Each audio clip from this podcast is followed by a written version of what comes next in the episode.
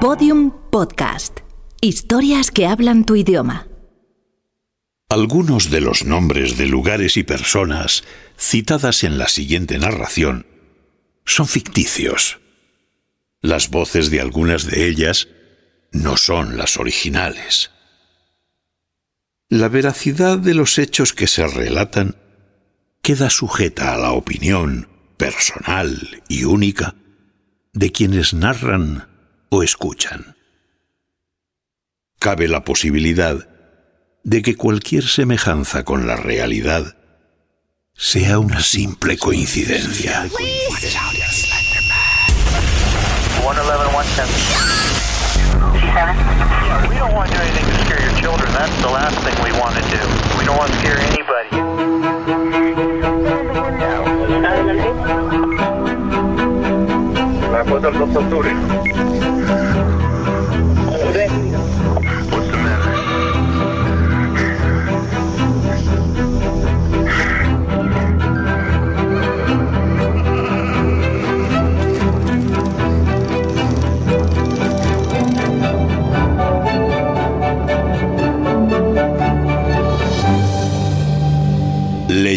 Urbanas.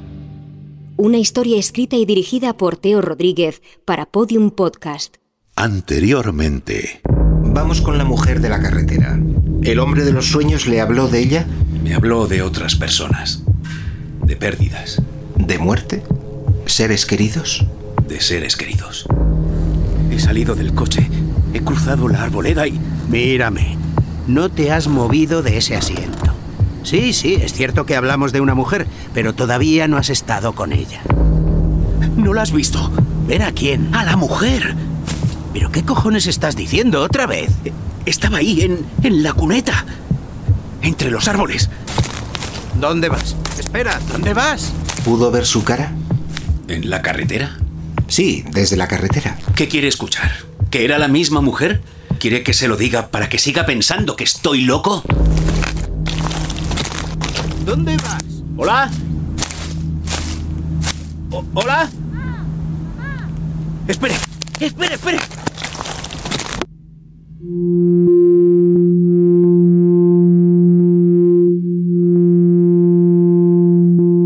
Episodio 8. La Ruta 5. Todos los hombres están locos, y pese a sus cuidados, solo se diferencian en que unos están más locos que otros. Nicolas Boileau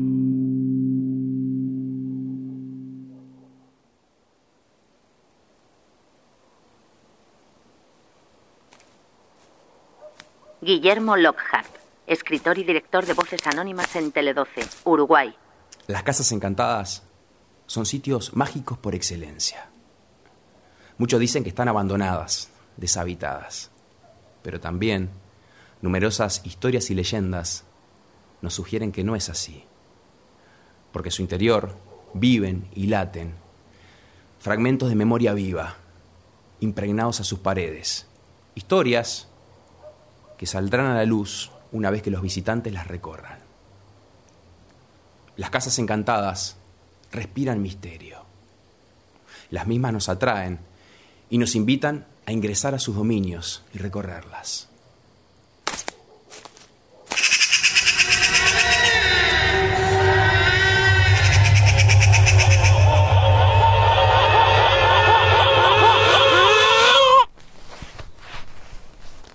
¿Su acompañante negó lo que usted decía en algún momento?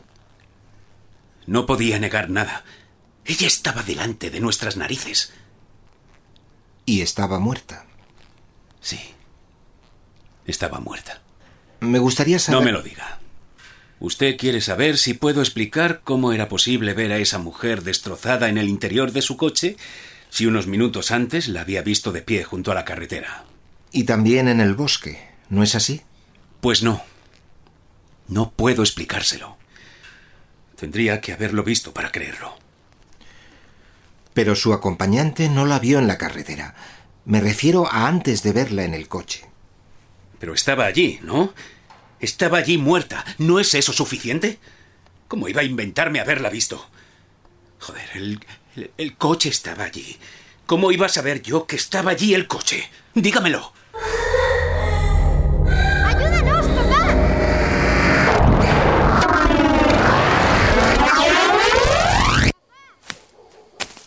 En cada rincón del mundo, desde el páramo más recóndito hasta la ciudad más poblada, siempre hay al menos una casa abandonada.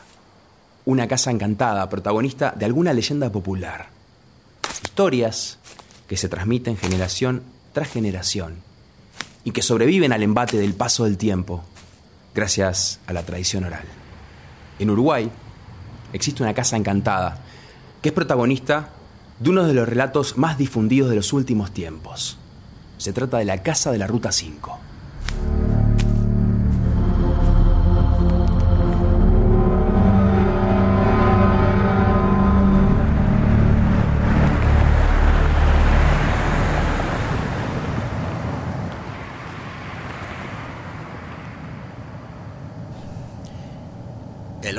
Habló de la casa?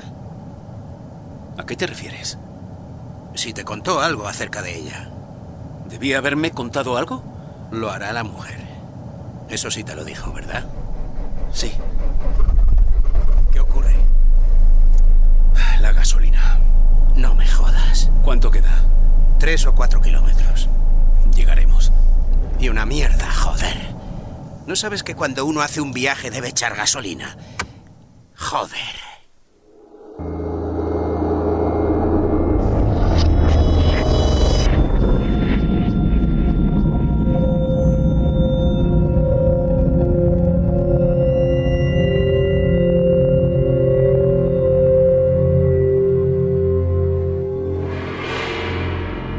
Manuel Berrocal, licenciado en Medicina y presidente de la Sociedad Española de Parapsicología. Desorden temporal, confusión. Tú vas a tener una situación de, a lo largo de la historia, vas a tener tú muchos recuerdos que están de alguna manera ahí enquistados. Entonces tú puedes, en un momento determinado, ante una situación, revivir algo. ¿Por qué? Porque si en un momento determinado tú tuviste una situación de estrés que te produjo una respuesta, pasan 20 años, se produce otra situación de estrés y, te, y tú te produce una respuesta, pero no solamente semejante, sino que por circunstancias se movieron a nivel externo, en un ambiente semejante, tú lo vas a vivir como algo ya vivido, aunque no te acuerdes.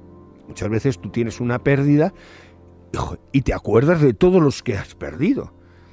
Es una situación absolutamente normal. O sea, yo revivo algo que en un momento determinado me impactó. Si yo niego esa nueva situación, a lo mejor me podría haber creado un problema.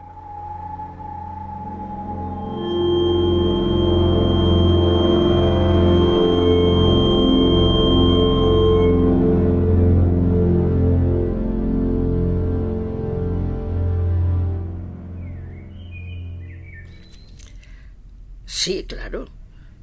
No podíamos hacer que desapareciera la casa. Bueno, lo que quedaba de ella. No tenían seguro y retirar lo que quedó resultaba demasiado caro. ¿Para qué? Nadie querría vivir en un sitio en el que pasó algo tan horrible. Al final todos nos fuimos de allí. Se convirtió en una especie de lugar maldito. Jamás he vuelto.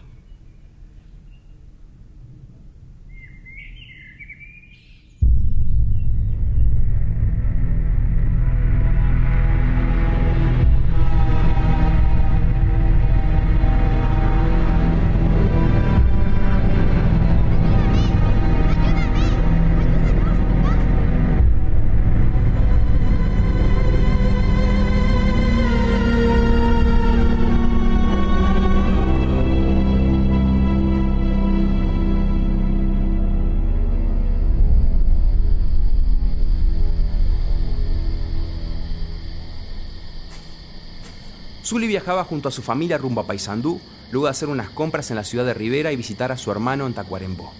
En la camioneta familiar estaban su marido, sus dos hijos pequeños de 2 y 5 años, su madre, su suegra y su hermano junto a su esposa. Todos Iban pensando en que pronto llegarían a su hogar y podrían descansar de aquel largo viaje. Pero un desperfecto mecánico los obligó a detenerse a 30 kilómetros de Tacuarembó. Como en aquellos tiempos el teléfono celular no existía, se encontraban completamente incomunicados y debían trasladarse para solucionar el problema. A los pocos minutos se detuvo un auto cuyo dueño se ofreció a llevarlos hasta la ciudad más cercana. Entonces el hermano de Zully y su mujer aceptaron la oferta del amable conductor y se fueron rumbo a esta ciudad a buscar ayuda. Zully y los otros pasajeros se quedaron junto al vehículo averiado, sospechando que tendrían por delante una larga espera. Entonces vieron que cerca de la ruta había una casa. Estaba prácticamente al borde de la carretera, a unos 80 metros de donde ellos se encontraban. Era una casa antigua, de aspecto siniestro, casi escondida detrás de unos árboles y pastizales. Decidieron ir hasta la vieja casona y pedirles permiso a los dueños para permanecer allí mientras esperaban la llegada del hermano de Zully.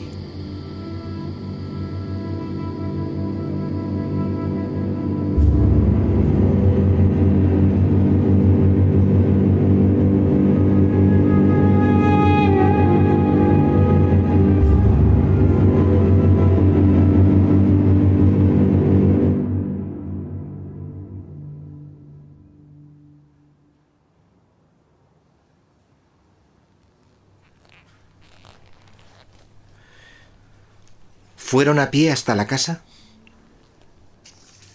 Sí, tres o cuatro kilómetros. ¿La conocía? No, nunca había estado allí. ¿Cómo era? Estaba a unos 500 metros de la carretera. No era muy grande, de una sola planta. No más de 80 o 100 metros cuadrados. ¿Había más casas? Solo vi esa. Estaba muy oscuro y el bosque era muy espeso. Lo único que vi además de la casa fue un coche. Pensé en que podía darnos algo de gasolina. ¿Diría que parecía habitada? Una luz. Una luz muy tenue se veía a través de una de las ventanas. Sí daba la sensación de estar habitada.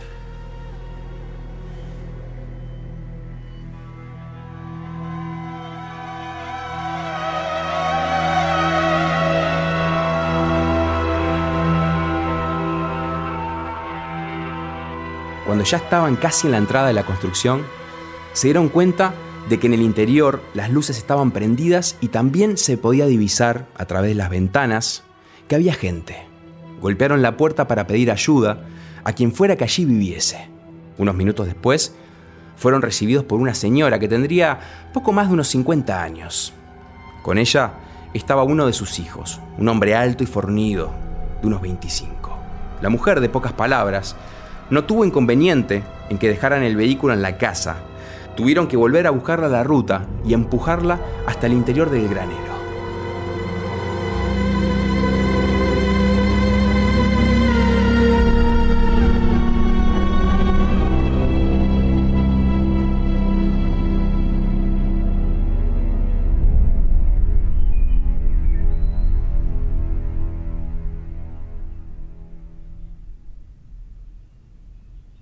Alguna mañana veía a Lorenzo que caminaba hasta la casa de Estefanía y se quedaba de pie frente a ella. Era como cuando iba a buscarla para ir a la escuela. Se paraba en el mismo punto, esperaba el mismo tiempo. Luego se daba la vuelta y continuaba hasta el colegio. Alguna vez quise preguntar o decirle algo, pero no lo hice. Lo acepté como terminé aceptando lo de las voces del túnel. El tiempo lo cura todo. Eso es lo que se dice, ¿no?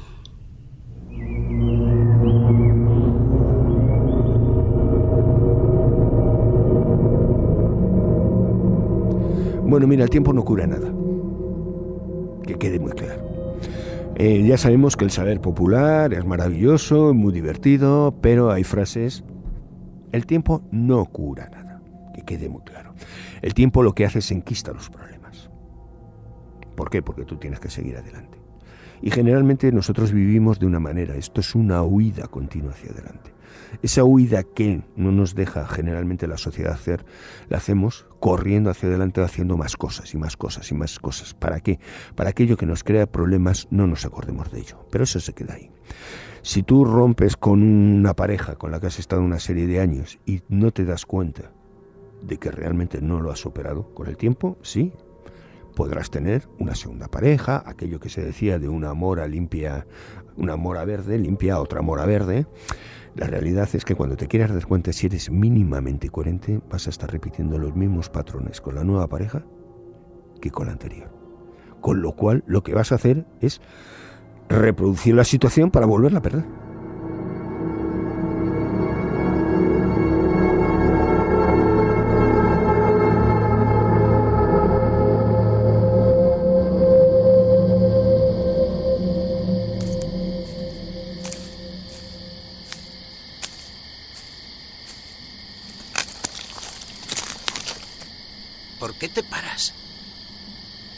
Vamos, ¿a qué esperas? ¿No querías ver a esa mujer? ¿Me estás escuchando? Shh. ¿Lo escuchas? No, no escucho nada. Ya era hora, joder.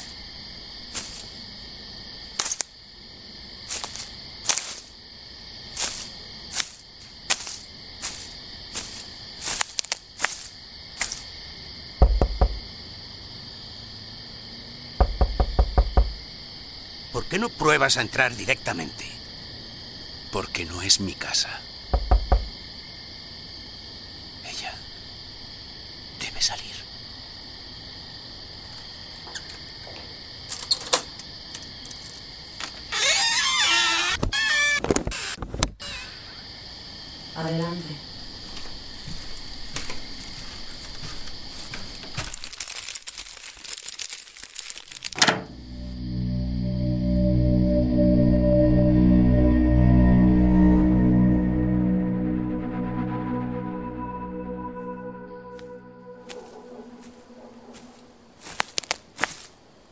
Viendo que eran más de las ocho y que ya comenzaba a oscurecer, pasaron a la casa.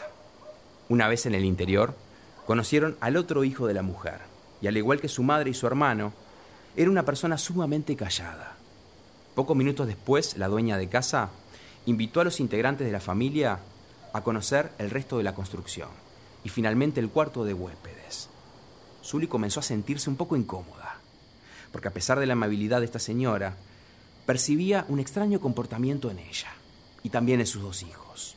Eran muy poco comunicativos y caminaban de manera extraña, como arrastrando los pies, como si soportaran un profundo cansancio.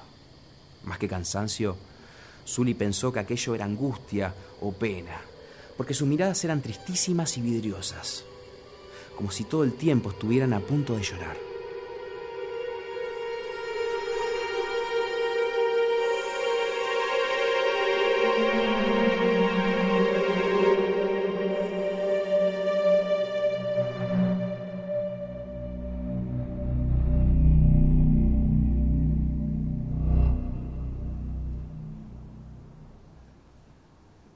¿Cómo se sintió con la mujer?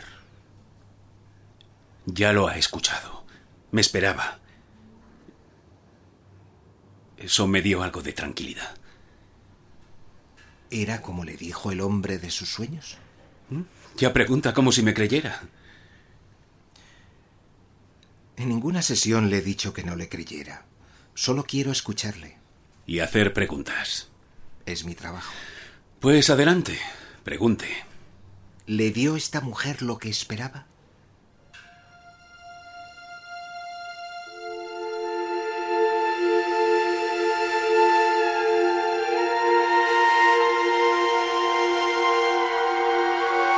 Algunas partes del audio han sido omitidas debido a la mala calidad del mismo. Es importante recordar que en esta y otras grabaciones la intención es proporcionar veracidad al relato de Lorenzo Díez.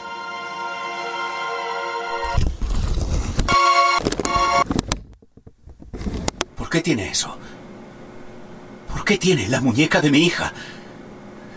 ¿Dónde está? ¿Dónde está? ¿Piensa usted que es el único que llora? No es la única pérdida. También se llevaron a mi hijo. Dígame cómo la ha conseguido. Solo sé que tenía que venir aquí y entregarle la muñeca. Tiene que llevarla a la isla. ¿Qué isla? La isla de las muñecas. ¿Dónde está? ¿Quién se lo ha dicho? El mismo hombre que a usted. No sé nada más. Yo también quiero recuperar a mi hijo. ¿Dónde va? ¿Dónde va? Tengo que irme. Espere. Iré con usted. Espere. Ahora tengo que irme. Lo sé. ¡Eh! ¡Eh! ¡Eh!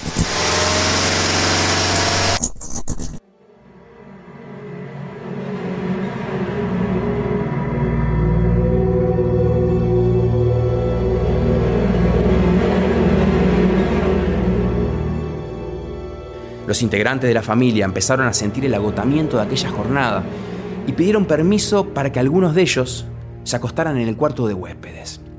Fue así que su suegra, su madre y sus dos hijos pequeños fueron a descansar, mientras que Zully y su marido decidieron tratar de dormir adentro de la camioneta. Y pocos minutos después se quedaron dormidos. A eso de la una de la madrugada, Zully se despertó por el reflejo de unas luces que de golpe encandilaron su rostro. Miró por uno de los espejos de la camioneta y vio que al borde de la ruta 5 había un vehículo estacionado con las luces encendidas. Era el camión del auxilio mecánico que al fin había llegado. Zully fue hasta la casa para despertar al resto de la familia y darle las gracias a aquellas personas que tanto los habían ayudado. Pero fue entonces que Zully descubrió que la puerta de entrada de la casa estaba cerrada con llave. Sorprendidos, Zully y su marido golpearon una y otra vez, pero no había caso. Nadie salía.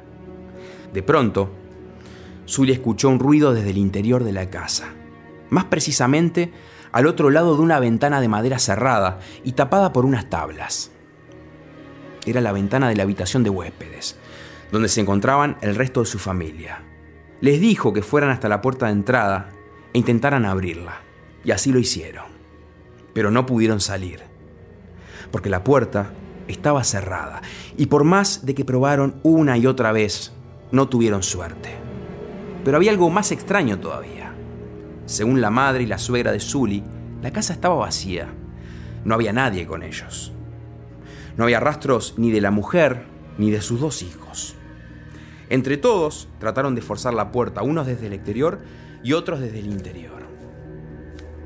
Es prácticamente imposible encontrar explicación a lo que vivieron en aquella lúgubre casa de la Ruta 5, sobre todo el encuentro con esa misteriosa familia que luego de manera sorprendente desapareció. Zully en particular se acuerda del miedo que le provocó ese enigma que no pudo resolver.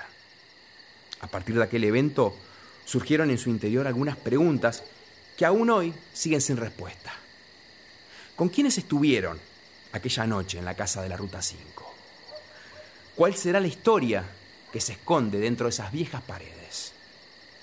Para aquellos que se animen a escucharlo, lo más cercano a una respuesta puede ser pronunciado, seguramente, por las voces anónimas.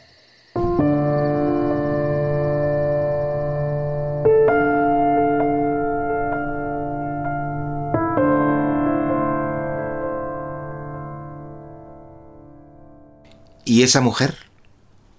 La que le habló de su hija, ¿tiene que ver en algo con la que encontraron en la carretera? ¿Es la misma? ¿Qué cojones le pasa?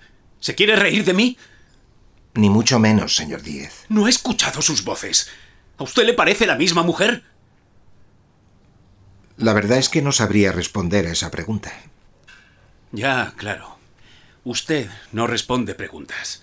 Usted solo hace preguntas. ¿Y a esa mujer a la que fueron a ver no la conocía? No. ¿Había oído hablar de ella? No. ¿Y conocía el motivo por el que iba a encontrarse con ella? ¿Sabe lo que ocurre? Dígame. Con tanta pregunta hace que me sienta como un criminal. Se supone que esto es un lugar en el que me tienen que ayudar. Y así es. Si recuerda bien, le dije que debía hacerle preguntas. Yo escuchaba esas cintas y podía hacer preguntas. ¿No es así? No, no conocía a esa mujer. Nunca había oído hablar de ella. ¿Está seguro? Se acabó, joder. Quiero largarme de aquí. Señor Díez. ¿Qué cojones quiere? Lo siento. Tranquilícese. Lo siento de verdad. En la grabación hay un momento en el que parece escuchar algo antes de entrar en la casa. No quiero que vuelva a poner en duda lo que vi. Muy bien. No volverá a pasar. Dígame, ¿qué escuchó? Lo mismo que escuché después cuando ella se fue en su coche. Voces lejanas. Llantos. Gritos. Niños. A mi hija. ¡Papá! ¡Papá! Todos los episodios y contenidos adicionales en podiumpodcast.com y en nuestra aplicación ya disponible en iOS y Android. Síguenos en Twitter, arroba leyendas urbanas y en facebook.com barra leyendas urbanas.